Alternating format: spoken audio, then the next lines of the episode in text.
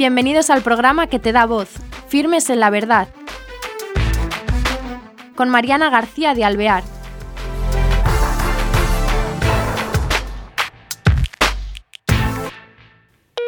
Hola queridos oyentes, bienvenidos a este nuevo programa de Firmes en la Verdad. Hoy quizás os sorprenda, estamos conectados con el otro lado del charco, esta vez con Norteamérica, con dos personas que trabajan en el Departamento de Correccionales del Estado de Connecticut. Ellos son el padre Robert Villa y el diácono Michael Torres. Eh, están con nosotros para hablar de este tema y de su apostolado en este, en este departamento. Muy buenas, ¿qué tal estamos? Buenas. Buenas. Un placer. Entonces, sin más demora, primero eh, al padre Robert Villa. ¿Cuánto tiempo llevan dedicándose a este apostolado en Connecticut? Yo más o menos como llevo de ordenado unos 16 años y diría como unos 13 eh, años más o menos. Pero ya entonces de, de un tiempo más dedicado los últimos cinco. ¿Y Michael? ¿Cuántos años lleva? Llevo ocho años como diácono, eh, gracias a Dios y gracias con la ayuda del, padre Villa, que eh, fue que me, me, dijo que debiera tratar de eh, participar en, en, la formación del diaconado aquí en Connecticut. Qué bien. Y cuéntenos, padre, ¿en qué consiste este apostolado en los correccionales? El apostolado consiste en brindarle a los, eh, como dice, eh, eh, como son una de las columnas ¿no? de, los, de las obras de caridad de la iglesia, ¿no? brindar libertad a los, a los presos. Hacemos todo en, eso, en todos los niveles. ofrecemos misas, confesiones, consejería, ah, no tan solo a los católicos, sino también estamos abiertos a cualquier tipo de persona que lo necesite, sean musulmanes, judíos. Es, más bien una capellanía ¿no? abierta a todos los que necesiten eh, algún consejo espiritual. Pero nos concentramos como diácono y sacerdote, claro, en nuestra comunidad católica, que es bastante alta eh, en, eh, en el Departamento de Correccionales del Estado. Fíjate, y el cometido, ¿qué diferencia? Bueno, aparte de, impartir los sacramentos, nada más que puede hacer los sacerdotes, pero ¿hay eh, diferencia en algo? ¿Los eh, presos eh, prefieren diácono o el trabajo se lo reparten de forma distinta? ¿Qué alcance tiene un diácono? Bueno, como el padre también cubre otros correcciones, ofreciendo misa y confesiones, tenemos eh, los capellanes, la mayoría de los capellanes son diáconos para ofrecerle los, los, la doctrina a los prisioneros y prepararlo para los sacramentos. el Padre Villa este, nos ayuda muchísimo dirigiendo a todos los capellanes o los capellanes para eh, asistir en la formación de los, de los prisioneros. ¿De cuánto ha de 15 correccionales, no? Entonces, ¿de cuántos presos hablamos a los que ustedes atienden? Creo que actualmente eh, entre los 15 y 16 mil reos entre todas las correccionales. Fíjate, ¿y son presos que están eh, muchos años o son con pena de muerte? ¿Hay de todo? Bueno, la pena de muerte aquí en el estado se abolió hace unos 3, 4 años, pero eh, sí hay muchos que eh, están condenados de por vida.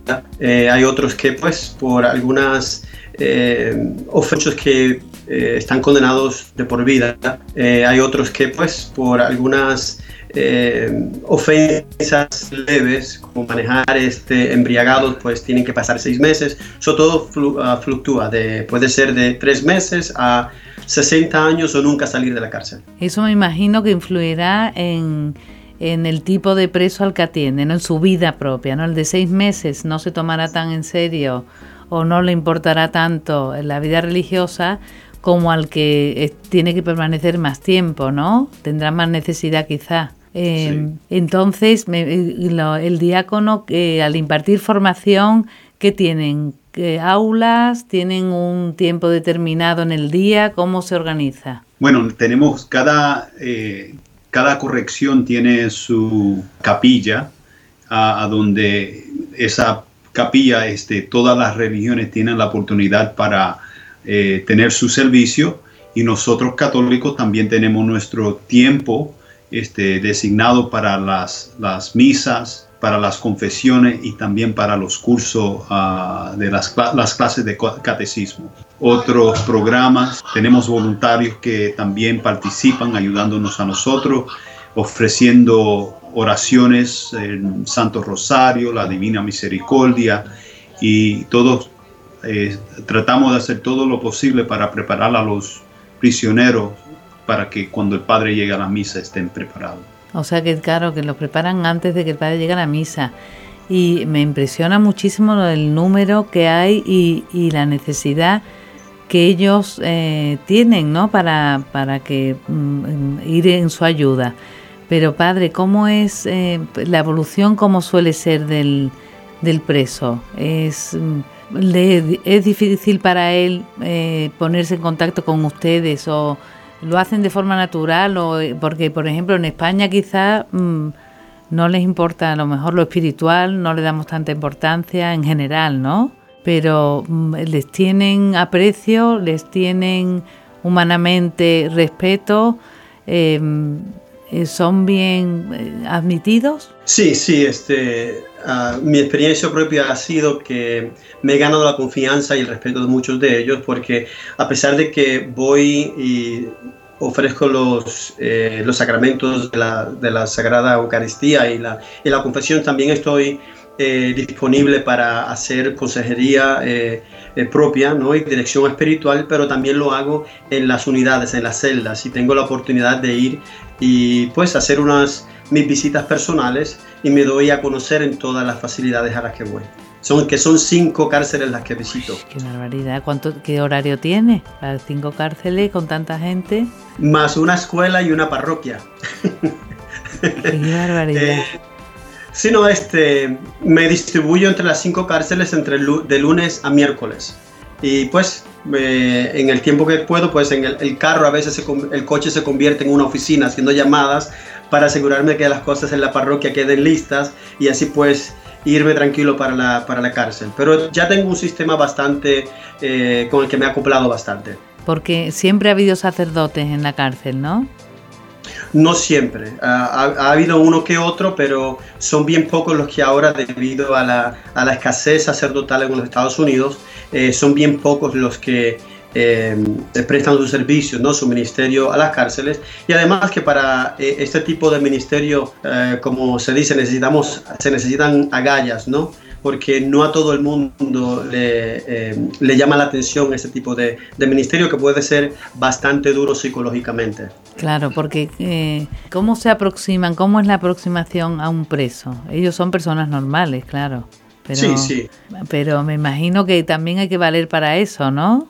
E, exacto, pues en mi caso personal, eh, pues lidio con unos que son que ya son religiosos, no católicos, de que vienen a la cárcel y, han estado expuestos a, una vida espiritual, mientras que hay otros que jamás han entrado a una iglesia eh, y claro, eh, su acceso a la televisión, que no es la farándula aquí, las noticias no son las mejores en cuanto a la iglesia y claro, ya tienen una reputación negativa de lo que es un sacerdote y pueden ser un poco más eh, confrontativos en cuanto al sacerdote, pero ya una vez que nos damos a conocer, eh, personalmente ya comienzan a cambiar. Y he visto un cambio en muchos de ellos de, la noche como de la noche a la mañana, ¿no? que primera, primero se mostraban un poco resistentes o bastante resistentes al extremo de que quisieran verme todas las semanas para hablar un poco de cosas espirituales o de problemas que, que tienen y que les gustaría eh, le gustaría platicar conmigo o con cualquiera de los capellanes. Claro, ¿cuántos capellanes hay? Tenemos como, eh, como ocho. Ah, católicos. Católicos. Católicos, sí, sí, mucho. ¿Y diáconos? Bueno, tenemos tres, como tres sacerdotes, ¿no? Tres sacerdotes. Tres sacerdotes y cinco diáconos. Mm, claro, pero es que son muchísimas personas.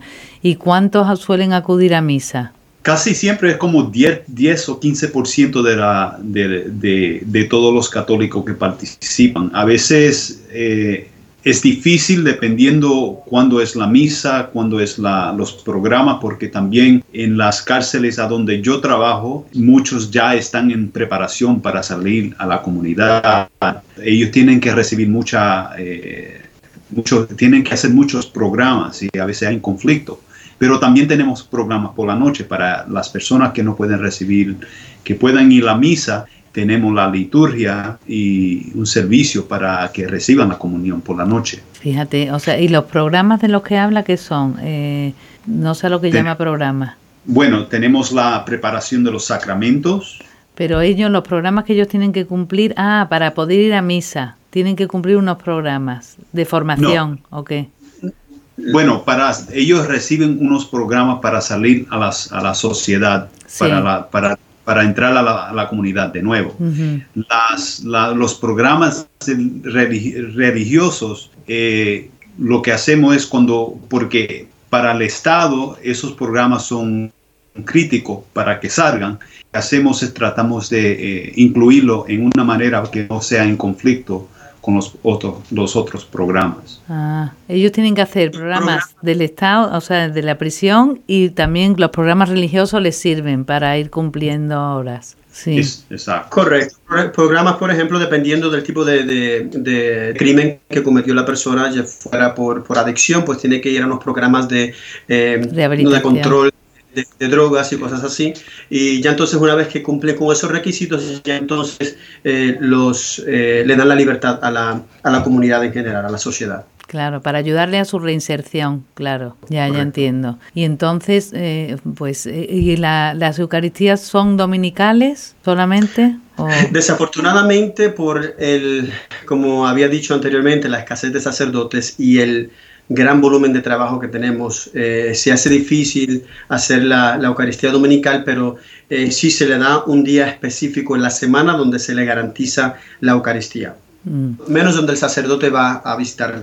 Que me gustaría que nos contaran cada uno de ustedes eh, algún caso, algún testimonio de que le haya impactado, ¿no? De, de algún preso, alguna mm, anécdota de algún preso en especial. Bueno, eh, una, una de las eh, experiencias que yo he tenido en una de las prisiones, eh, también tenemos, tienen un hospital adentro de, la corrección y a veces los que están muy, muy enfermos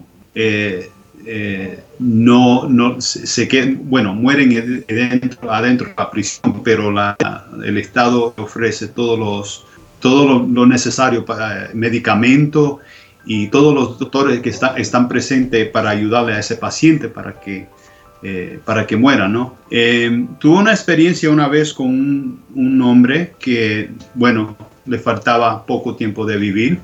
Él no había visto sus dos hijos eh, por cinco o seis años. Los hermanos no lo había visto por, por diez años.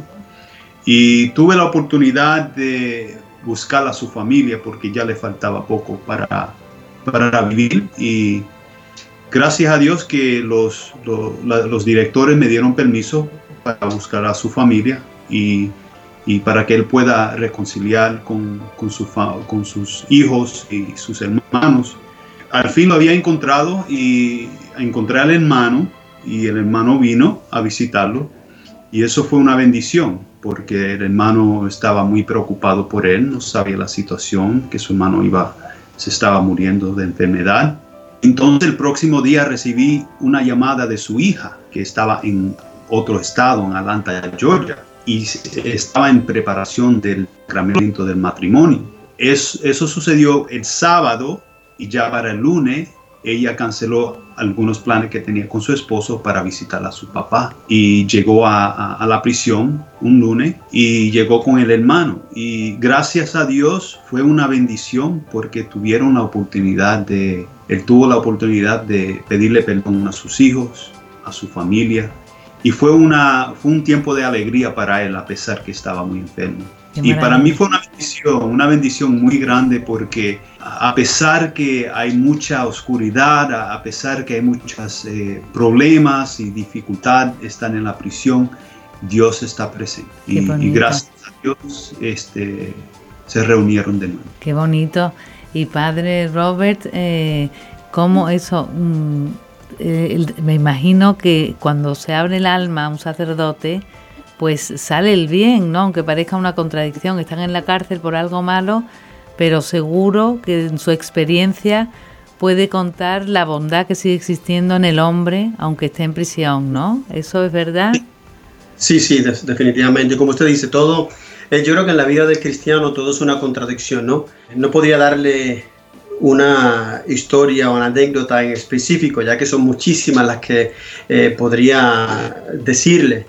Eh, me vino a la mente de un joven que ya tiene unos 40 años, ya lleva 21 años preso eh, y aún le quedan unos 30 años más. y dialogando con él, pues me contó que me dio a conocer que tiene un hijo de 21 años que cuando él cayó preso, eh, apenas su, su, novia, porque no estaban ni casados, eh, había quedado embarazada y el niño nació él estando preso. Y aún así él se sentía un poco rebelde, ¿no? No había cambiado con lo que había hecho y estando preso aún no, no había caído en sentido.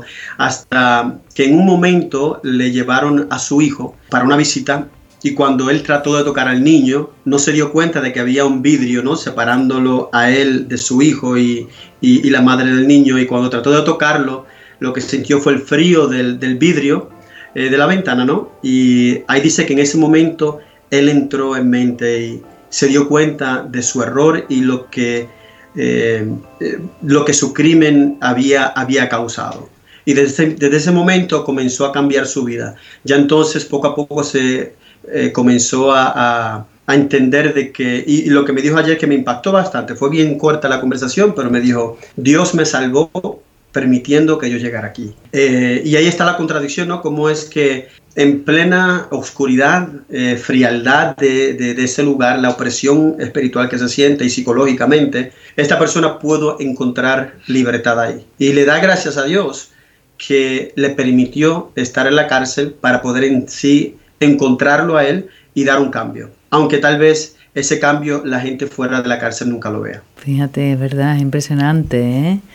Y cómo puede sentir dentro de, la, de estar preso, dentro, privado de libertad, eh, sentir esa libertad interior, ¿no? Que da Dios, pero claro, me imagino que, que habrá algunos que no, porque no quieren ni verles o que, que siguen revelados y que lo pasan mal, pero pero da, es una maravilla oírles en este apostolado que, que se acerque personas a Dios, que se acerquen por su vida en familia, con familia católica, y pensar que eso que dejaron los padres ahí sigue, ¿no? Y, y perdura en ellos, y que hasta en la cárcel se puede llevar. Y para despedirnos, si quieren decirnos algo para las personas que nos están oyendo de su experiencia como párroco y bueno, como sacerdote encargado de prisión y como diácono para nuestros oyentes, adelante. ¿Merece la pena este trabajo? Sí, definitivamente, merece la pena porque como sacerdotes muchas veces estamos, nos envolvemos en las tragedias, las enfermedades eh, y puede ser un poco agobiante, ¿no? El, negativismo que vemos, pero eh, como por ejemplo la anécdota que la anécdota que le conté hace unos, unos minutos, eh, eh, son momentos de, resurrección que vivimos y, de gran alegría. Y a, todos nuestros oyentes le pedimos que oren mucho por los presos. Necesitamos muchísima, o, muchísima oración para ellos. Oren por los capellanes porque definitivamente es un trabajo que es bastante fuerte, eh, pero siempre contamos con, la ayuda espiritual de los santos, los ángeles y, los muchísimos santos que actualmente están aquí en la, está aquí en la tierra, ¿no? Eh, militantemente luchando y orando por nosotros. Pero le pedimos más oraciones para esos hermanos eh, nuestros presos que, necesitan mucha ayuda. Muchos de ellos cayeron presos, nunca tuvieron instrucción, no tuvieron modelos de vida y ahora están comenzando a conocer otra cara de la, de la humanidad. Y ahí es, ahí es donde nosotros entramos y ponemos esa nueva opción que ellos pueden entonces eh, recibir para que cambien sus vidas. Pero definitivamente mucha oración. Muy bien. ¿Y Michael, qué nos cuenta? ¿Qué quiere decir a los oyentes? Bueno, bueno, como el padre había mencionado, necesitamos mucha oración. Una de las cosas que tratamos de hacer es eh, buscar voluntarios ah, para que nos ayude ah, ahora que en realidad no tenemos suficiente capellanes o sacerdotes para asistir o ayudarnos en, el misterio. Eh, buscamos voluntarios, eh, ofrecemos este, orientación a los voluntarios en preparación para que eh, nos dé la, ayuda necesaria en, el, ministerio. Muy bien. sí, padre. Me gustaría decir algo por último, es que ah, hay un tipo de eh, mal entendimiento, mala concepción de lo que es una cárcel. Muchas personas piensan que las personas que están ahí son irremediables, que no tienen, no tienen solución a sus vidas y eh, creo que la mayoría de las personas que piensan así están equivocadas. Ah, ah, todos necesitamos una segunda oportunidad, terceras, cuartas, quintas oportunidades. Eh, y aquellas personas que algún día le dé la esa inquietud de cómo sería una cárcel, como eh, dijo el diácono Michael, eh, tal vez prestar este, prestarse de voluntarios, ¿no? para que conozcan en sí la realidad tras esas cárceles y ver, y ver en sí la otra cara de estos, de estos presos, que en sí muchos de ellos, sí, hay, hay algunos que aún no se han arrepentido y quién sabe estarán en la cárcel y tendrán que pagar por lo que han hecho, eh, pero hay muchos que, crean o no, sabemos que fueron injustamente acusados y están ahí pagando una, una condena que no, que no se merecen, una condena injusta, pero también aquellos que sí reconocieron su, su crimen eh, y están arrepentidos y quieren aún y, quieren ahora ¿no? Eh, brindar algo a, la sociedad. No se le da la oportunidad, pero un voluntario eh, que pueda ir y, y, recibir de lo que estos individuos puedan eh, brindarle va a ser de grande, grande, gran beneficio. Muchas, veces pensamos, muchas veces pensamos que vamos a evangelizar, pero son ellos con su actitud los que nos evangelizan a nosotros. Claro. Eso seguro, pero que, o sea, que hacen falta voluntarios y es verdad, para enriquecerse los mismos voluntarios, pero que al preso le hace mucho bien el, el aire fresco, ¿no? El decir que venga alguien del otro lado para que les distraerá, les enriquece, ¿no? También. Claro. O sea que los voluntarios se tienen que animar. Pues se nos acaba el tiempo. Muchísimas gracias por esta entrevista. Ha sido muy, muy interesante, muy enriquecedora y, bueno, pues seguiremos en oración unidos ¿eh? y por sus presos queridos. Y gracias. mucho ánimo, muchas gracias a ustedes. Que Dios los bendiga, la acompañe. Gracias. Pues igualmente, queridos oyentes, ya sabemos que tenemos que rezar por los presos de todo el mundo, eh, ahora de los de en Connecticut, para eso hemos hecho la entrevista, ahora les toca a ellos un poco, pero bueno, siempre tener en cuenta también a las personas que están en las cárceles, si eh, también voluntarios hemos visto que ha hecho falta, que hacen falta y que siempre nos va a enriquecer casi más dando de que lo recibimos. O sea que animaros si alguno tiene esa oportunidad en ser voluntario aquí o donde sea. Y sin más, hasta el próximo programa.